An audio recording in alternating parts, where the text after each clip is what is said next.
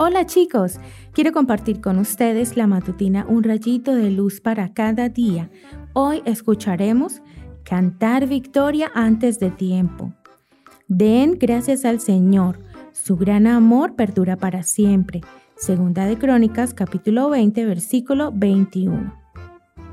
Recuerdo cuando era estudiante y en la hora de educación física en la escuela, el profesor dividía la clase en dos equipos para hacer competencias.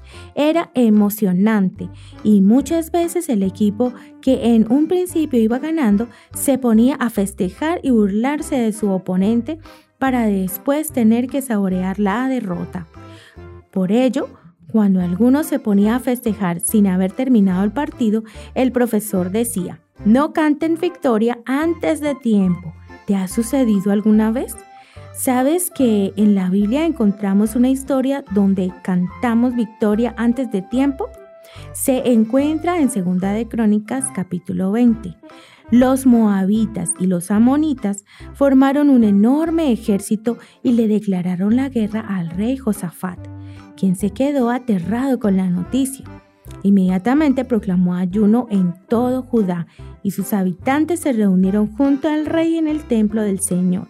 El rey hizo una oración en voz alta donde le presentó el problema a Dios, reconociendo su total impotencia frente al gran ejército aliado, pero reconociendo también en total poder de Dios y esperando en él. Su oración tuvo una respuesta inmediata. Alguien de la multitud reunida bajo inspiración divina dijo lo siguiente. Esto dice el Señor. No tengan miedo, no se desalienten por este poderoso ejército, porque la batalla no es de ustedes, sino de Dios. Ustedes ni siquiera tendrán que luchar. Tomen sus posiciones, luego quédense quietos y observen la victoria del Señor. Segunda de Crónicas 20, 15 al 17 y al día siguiente salieron a la batalla.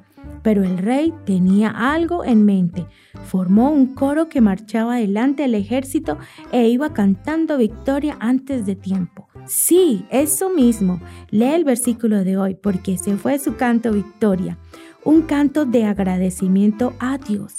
La historia termina diciendo que cuando el coro comenzó a cantar y dar alabanzas a Dios, los soldados del ejército enemigo comenzaron a atacarse entre sí y para cuando el ejército de Judá llegó al lugar, no había más que cuerpos esparcidos por todo el campo de batalla. La victoria fue de Dios rotundamente. ¿Tienes motivos para dar gracias a Dios? ¿Quieres probar a hacer como Josafat y darle las gracias por medio del canto? Piensa en un himno de agradecimiento y entónalo con todas tus fuerzas. Que tengas un hermoso día.